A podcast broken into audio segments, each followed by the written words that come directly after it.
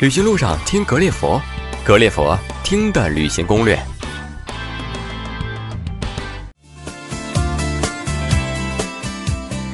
各位格列佛的听友，大家好，我是石头。那么今天呢，我们继续请大福为我们来介绍在莫斯科的美食，以及在莫斯科的购物的一些小贴士。那么我们继续有请大福。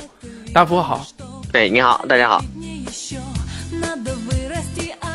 那么上一期呢，我们介绍了这个俄罗斯的这个玩法，用五天的时间做了一个非常精美的一个概述。如果大家听到我们这一期攻略，想听我们的五天的行程、五天的玩法的话呢，可以关注我们的格列佛的微信，出门左拐，搜索莫斯科就可以听到我们那期攻略了。那么我们这一期的攻略呢，主要是讲莫斯科的美食和莫斯科的购物。那么，先请这个大福为我们简要的介绍一下俄罗斯这个普通的民众这个吃的最多的这个美食是什么样子的？呃，俄罗斯人吃饭就是呃，其实这个这个可以讲的东西非常多。呃，我从两个方面来讲吧，就是第一个呢是俄罗斯那个居民。呃，俄罗斯居民日常他吃什么？然后第二个方面呢，就是咱们游客来了以后去吃什么馆子，然后要尝什么俄罗斯菜。就是第一个方面呢，就是俄罗斯本地的居民他吃什么，是这样的，就是无论就是外面餐厅用餐还是自己在家里用餐，就是他会非常严格的遵循这个上菜的规范，就是他不像咱们中国人，就是你上什么都可以。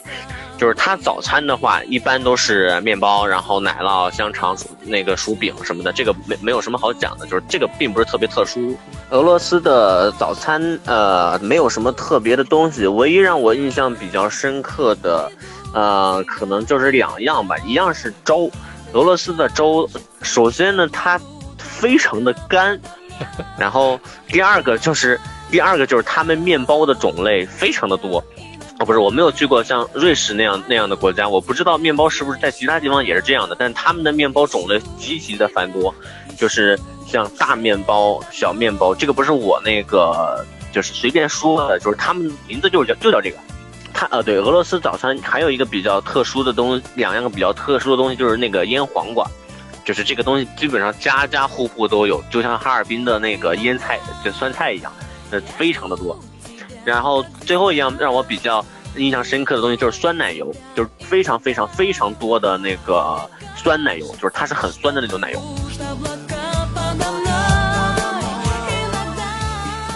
呃，这个是早餐，然后俄罗斯的正餐呢，它会非常严格的遵循，就是呃一到二到三道的这样的一个上菜的顺序。这个是什么意思呢？就是俄罗斯的第一道菜一定是那个。salad 就是沙拉，呃，它里面比较喜欢加的就是土豆丝儿和那个洋葱，还有胡萝卜，然后其他的几样东西就比较一，就是跟其他地方的沙拉比较一致了。就这这几样是我吃什么沙拉里头都能见到。呃，第二道菜就是汤，俄罗斯的汤分非常多的种类，就是他们把汤看作极其重要的一道菜，不像中国人。然后他们的汤呢？呃，比如说像红菜汤，然后你像那个杂拌汤，杂拌这个东西就是它会有那个鸡蛋、土豆，然后羊肉、有牛肉，呃，嗯，然后还会有豆子，然后还会有香菇，就是这个它的汤非常奇怪的地方就是它特别浓，它会把其他我们看作是主菜的这样的一些东西放到汤里头来煮，呃，比如说像红菜汤。或者是杂拌汤，杂拌这个东西里面就是有像鸡蛋、像土豆、像那个青豆，然后像牛肉、像羊肉这些东西，就是它明明应该是它的那个材料，它把它放到汤里面煮，然后煮的特别浓，端上来给你吃。然后再往后面是那个正餐，正餐的话呢，呃，一般来讲会是鱼，呃，但是他们的正餐一般都是烤的或者煎跟烤为主，然后偶尔还会也会有蒸。呃，炒的没见过，就是主要就是这两这两种烹饪的形式，然后会有鱼，然后会有那个牛排，然后会有香肠，然后会有一些蔬菜，呃，也会有杂拌儿。对，有的时候这个杂拌儿会用两次，就是这个样子。然后第四道呢就是甜点，这个甜点也跟其他的地方有一个比较比较比较突出的特点，就是他们在很多地方会用蜂蜜。我这个我不太理解是为什么，因为在俄罗斯大街小巷并没有看到特别多卖蜂蜜的店，但他们在甜点里面会非常多的用到蜂蜜这样的一个东西，它不会像那个欧洲或者是美国，那个咱们的甜点里面基本上都是奶油和糖。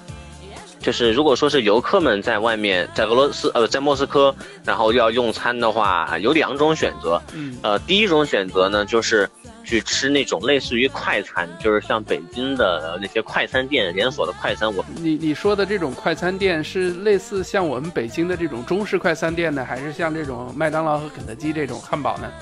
它是它不是像中式快餐，呃，也可以讲就是像那种中式的连锁快餐吧，这样讲。但是它。它也是，就是你在那个地方点，然后它很快的就能给你做好，然后给你端上来那种，也是点菜，然后再等着它上菜的那种。但是它呃，就是集中供应那么几样东西，然后价格什么也都是很很合适的。就那家店，那家店名字叫木木，从外形上看上去就像 M Y M Y，就是这两个，呃，那个四个这四个字母 M Y M Y，就是大家看到这个餐厅是可以放心的去吃的。嗯，它的那个餐就是它供应的食物呢，味道也非常好。你比如说像，就是就是它里面有很多像这种很正宗的俄罗斯的正餐的食物，而且非常的便宜，而且它到处都有。俄罗斯莫斯科有很多家它的连锁店，很容易很容易找到。嗯，大概刚才你说三四百卢布啊，平均下来也就三四十块钱左右，差不多这样子。呃，对对，可能要稍微贵一点，稍微贵一点。然后，对，就这个木木是非常便宜的，就是，呃，就是，但是它会集中供应那么几样。你比如说沙拉，你在其他餐厅你可以可能会可以自己配啊，或者它就是样式非常多。但是在这儿就是大家吃的最多的那几样。你比如说像首都沙拉，里面就是土豆丝儿。明白。然后你像什么男孩沙拉，里头就会有一些蔬菜，有一些水果什么的，就是它会集中供应那么你们选的最多的那几样。那几个爆款是吧？对对对，就可以这样来讲。所以说，就是它一个是快，然后一个是便宜，然后第三个还是正宗，就是很多很多当地人都会去吃。行，我记住了，木木 M Y M Y 是吧？对，木木。然后那个除了这个之外，然后就是那个比较正统一些的俄罗斯餐厅，呃，就是为什么他要跟木木专门区别开来说呢？就是因为大家在那玩的时候，你并不是有太多特别多的时间会来这儿吃，嗯，呃，因为他上菜时间实在是比较慢，呃，就是所以说。会把这个木木专门给推荐出来嘛？俄罗斯的传正统的那些正餐的餐厅呢？因为我讲名字的话，大家也记不住，所以说就是大家要搜它的评价，就直接去猫头鹰就好了。嗯，我要讲就是大家去到这些餐厅以后，然后你在里面要吃什么？嗯，呃，有这样几样东西是可会被很多游客忽略的，就是第一样东西是煎香肠，这个好听上去就很少有人点，但是一定要尝一尝，一定要点。就是俄罗斯的香肠跟咱们的香肠真的不一样，就是它呃，它跟德国香肠也非常不一样，就是它它它的味道会有一个很香的那种熏的味道，就是嗯，而且里面的肉非常的实在，特别的好，而且也不贵，就叫煎香肠。嗯，然后那个还有第二道菜就是焗蘑菇，这个大家可能也不太了解。妈，焗蘑菇有什么好吃？焗蘑菇真的是很好吃。然后他会把中蘑菇中间给挖开，然后把里面放那个肉末，然后去拿去煎，然后会让这个蘑菇的汁渗到这个肉里面去，非常的香，叫焗蘑菇。的第三个东西就是俄罗斯的酒，这个酒可能大家都会知道啊，我要喝 vodka，对，就是伏特加这个东西。并不是每个人都可以接受，然后我要推荐一个每个人都可以接受，但并不是大家都知道的东西。这个就是这个酒的名字叫做波罗的海啤酒，它有什么讲究呢？就是如果说大家无论是跟团也好，怎么着也好，你只要跟一个会说俄语的人讲波罗的海啤酒，他就知道波罗的海啤酒是分号的。嗯，呃，我的印象中它应该是有一号到七号，我最喜欢的就是七号。它这个号应该是酒精度和麦芽汁浓度的这样的一个比例，然后我最喜欢的是七号，就为什么要单独把它拎出来讲呢？就是它，呃，这个波罗的海啤酒，它是我喝过很多啤酒里头唯一一个从入口到入喉都没有一点点刺激性的这样的一种啤酒，尤其是这个七号非常的好喝，就是从你喝它第一口，这个泡沫就慢慢的流到你的嘴巴里，然后再流到你的喉咙里，你不会感觉到任何的不适。就这个波罗的海啤酒非常的好喝，并不是每一个来俄罗斯的游客都知道这个啤酒，但是我一定要推荐它，非常的好喝。就是你可以买伏特加，怎么去买，但你一定要尝一尝这个酒。OK OK，哎，那说到这个一号和一号和这七号，这七号到底是酒精含量高啊还是低？不知道，应该是比较低吧，因为我喝不醉。那 vodka 据说这个酒精的这个含量都很高，那大概的这个最高的这个你们在俄罗斯那边是多高？有有六十多度、七十度？我见，是不止？我见过八十度的，很可怕的，就是真真正的我我都是点的燃的那那种酒，我都不知道，我也不知道那种酒有什么好喝。还有什么美食值得推推荐我们的？除了刚才的香肠、啤酒，还有刚才你那个木木啊。对，然后有一样东西大家一定不要去吃，俄罗斯所有的跟茄子有关的菜都不要去尝，它一定非常的难吃。为什么这样来讲呢？就是俄就是在俄罗斯的超市里面，茄子基本上是我见过最贵的蔬菜了，又贵又难买，就是基本上你隔一两个月你才能发现那么几根躺在那儿，我也不知道它是从哪儿进口过来的。所以说俄罗斯的厨师都不太做茄子这样的一个东西。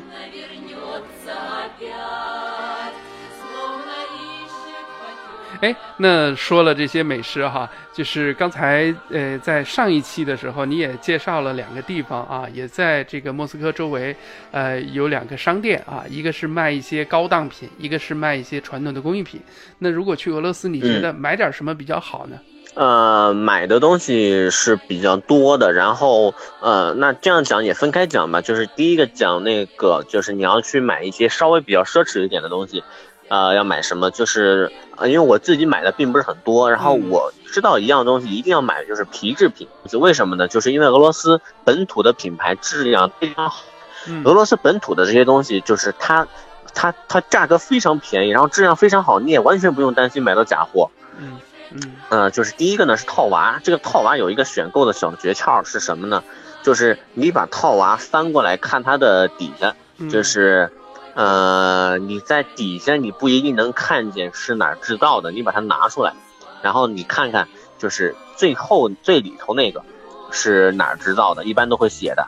如果说最里头那个都没写，看看盒子，你让那个小贩给你拿一个盒子。为什么要看这个东西呢？嗯，就是在很早很早之前。呃，就是莫斯科的中义乌的厂商们就把那个他们的商标啊，还有 Made in China 就放到那个，呃，那不是 Made in China，那个是 The Jello The Jello v g i d a 就是在中国制造的意思。对。然后这样的一个词儿，它会印到那个底下去。嗯。然后呢，后来大家学乖了嘛，就是看看不着，呃，就是它就它就往里头印，然后。这里头印还是被人看，因为你会拆开看嘛，它就印到盒子上。明白。然后就是这样，你要把这几个都看完之后，你才知道啊，这个东西是不是在俄罗斯制造的？为什么要区别这个？那你说我买一个义乌造的，不也差不多吗？这个还是有区区别在哪儿呢？就是俄罗斯的套娃，它很多都是用松木来做的，就是松树的这个木头。嗯嗯。就是你放你把这个东西拿回去，它会有一股淡淡的那个松香味儿。但是中国造的那个呃套娃呢，它就没有这个讲究，它就只有一股油漆味儿。这个是可以我，但是这个我不知道现在是这个是比较靠谱的，就是你可以，也最直观的感觉就是那个好的套娃比较贵，嗯，就是俄罗斯本土造的，因为它是用那个很好的木木材来做的。然后那个这是套娃，然后第二个就是方巾，这个我不太了解，但是我在俄罗斯的市场上看到的方巾都比较便宜，而且都可以砍价，就是。呃呃，它本来就很便宜了嘛。呃，然后是那个装饰盒，这个装饰盒，呃，为什么也要买呢？就是它，就是它，它体现出来的审美跟别的地方是完全不一样的。呃，这个玩意儿，它是一般给可以给那个女生来装首饰，就是它俄语叫 s k a d o g a 然后这个东西呢，它装饰非常的华丽。然后它这个东西怎么来判断它是哪造的呢？其实也非常简单，你就看它那个盒子的盖子，然后跟盒子的连接口是不是可以非常完整无缝的拼接在一起，就是它是不是没有那些扎手的小刺儿啊什么的。如果说没有的话，它它非常大的可能就是俄罗斯本土造的。买这个东西你可以看出来，它真的是很漂亮的。然后因为这个是个 doga，就是这个装饰盒，它旁边会有一些挂坠之类的设计，然后你也可以看这个挂坠上面的那个环。这个环它上面是不是有一些毛刺儿的地方？如果是的话，它是有它它就有可能是那个义乌货。呃，就是如果说不是的话，我觉得是可以考虑来购买的。然后除了这呃三样东西之外，还有三西就是琥珀，呃，琥珀那个俄罗斯产的非常多，也非常便宜。然后呃，有有一些地方你甚至可以买一样，就是你比如我买个套，买买很多套娃，然后装饰盒，他送你一些琥珀。俄罗斯的琥珀会有很多那种很漂亮的藏品，然后一个是琥珀，一个是蜜蜡。蜜蜡这个东西其实跟琥珀差不多，它并不能吃，它是拿过来那个装饰用的。然后第三个呢，就是宝石，像孔雀石啊，呃，这样的一些宝石，呃，但是并不是每个人都有兴趣吧？这个大家可以去那个醋姆这个地方去看，就在在这个店里面，呃，就是我刚才讲的这些套娃、方巾啊、装饰盒子啊，然后琥珀呀、宝石啊，这些都是可以砍价的，然后质量是比较有保证的。啊，这个是。砍价，我打断你一下啊，大夫。这个在俄罗斯砍价有没有什么技巧啊？砍法会让这个这个店家也觉得比较舒服，也能给我们让步。这个其实非常的简单，就是俄罗斯人并不是大家可能想的他会弯弯绕啊什么的，你就直接把计算器拿过来，然后把你想要的东西拿过来，在计算器上给他摁个价格就好了。哎，一般摁下起码在我摁下去多少比较合适？觉得回国之前去买东西，基本上都是对半砍，因为我们也会俄语嘛，我们把这个按下来之后，我们只能说我想要这个价格，然后至于为什么想要，我们也说不出来，然后我们说就是这样，你看能不能接受？你要不能接受，我就往上加一点嘛。嗯，就是像这个。嗯，对，就是就这个，它是有很多图叫二点视频，对对，是可以拦腰砍半的。然后不行，那就我再加一点嘛。哎，这个我觉得会省大家很多钱。哎，去俄罗斯旅行这边，对，你看还有一些什么样的小的忠告呢？跟跟我们再简单再提一提。比如说俄罗斯的治安怎么样？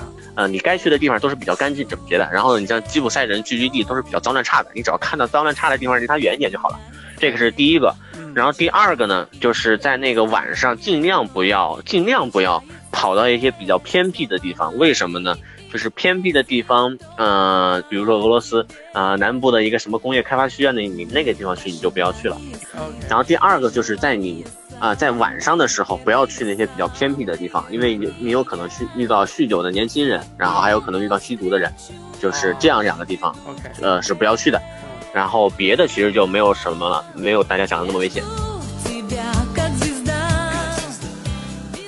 实就是你的两个忠告，只要大家记住了，其实还是畅通无阻的。对，呃，时间充裕的话，我非常推荐，就是大家尝试去坐那个中俄国际大列车，从北京始发，然后一直到俄罗斯莫斯科为止，然后它全程应该是一周。一周的时间，就是你要在火车上待一周。就是你在那个火车上，为什么我比较推荐这个呢？因为你首先你会在火车上面经过西伯利亚，里面有几个比较重要的城市，就是共青团城，然后贝加尔、贝加尔，然后那个，对，然后还有就是你会翻过中西伯利亚山、中西伯利亚山地，然后你会看到非常壮丽的景色，就是向西你会。那个先经过东西伯利亚的大片的森林，就是这些森林非常好看。然后如果说你是在冬天的话，也很漂亮。然后你会再经过中西伯利亚的山地，你会看到不止一个的瀑布。然后你会看到针叶林、那个阔叶林、针叶混交林，这样子。然后你再往西边，你就可以看到俄罗斯西部的那些平原，就是很漂亮的那个向日葵，大片大片的向日葵跟小麦。然后你可以看到就是俄罗斯那种机械化。耕作那个景象很漂亮的，然后最后你会看到很多的城市，然后最后你才到莫斯科。如果说是那个时间允许的话，我是比较建议就是可以尝试一下这个中俄国际大列车的。嗯，你时间紧的话，还是坐飞机比较好，因为我觉得这是一个很特别的体验。特别的体验。另外，我问一下，那它整个的行程大概是费用是多少呢？然后这个车上的多少人一个房间？嗯，我印象要是记得没错的话，火车票应该是。不到两千人民币吧，一个卧铺。对，因为它是应该是中国这边想一想啊，呃，其他的我倒是没怎么注意，因为你也全程也不用下车，就是并不会有什么特别的问题，就是因为你就是坐在卧铺里面而已。然后我买的是那个普通的硬卧，因为并不是很多人都会坐这辆车，所以说整个车是比较空旷的。哎，当初你买这个票的时候，你是通过什么样的方式去买的呢？也就是上网搜的，然后就直接去买了，是这样吗？我不知道，我不知道现在上网能不能搜得到。我是通旅行社买的。哎，非常不错，非常不错。非常好。这个在临到结束的时候，大叔又送给我们一个呃，算是意想不到的一个礼物，就是如果是大家在时间上允许的情况下，可以尝试坐着火车从哈尔滨一路向西到达莫斯科，是非常与众不同的一个体验，非常不错。哎呀，这个也是超乎我的一个想象的一个事儿啊。那今天也是大福给我们介绍了非常多的这一期，也介绍了非常多的俄罗斯的美食，还有一些小礼物，包括怎么样去砍价，让我们对这个俄罗斯有一个非常全面的一个了解吧。那如果喜欢我们的这个听众呢，想获得我们这一期呃声音的这个攻略的这个文字版的话呢，也欢迎关注我们的微信号“格列佛”。格子的格，列车的列，老佛爷的佛。那么我们也会把这个微信号里边的这个文字的内容呢，推荐给大家。那么也欢迎大家，如果有想去俄罗斯旅行，想跟大福再进一步的聊一聊，让大福带着你走一走的话，也希望大家通过我们的微信号能够找到大福。那再一次感谢大福这个抽出时间来接受我们的采访，谢谢大福。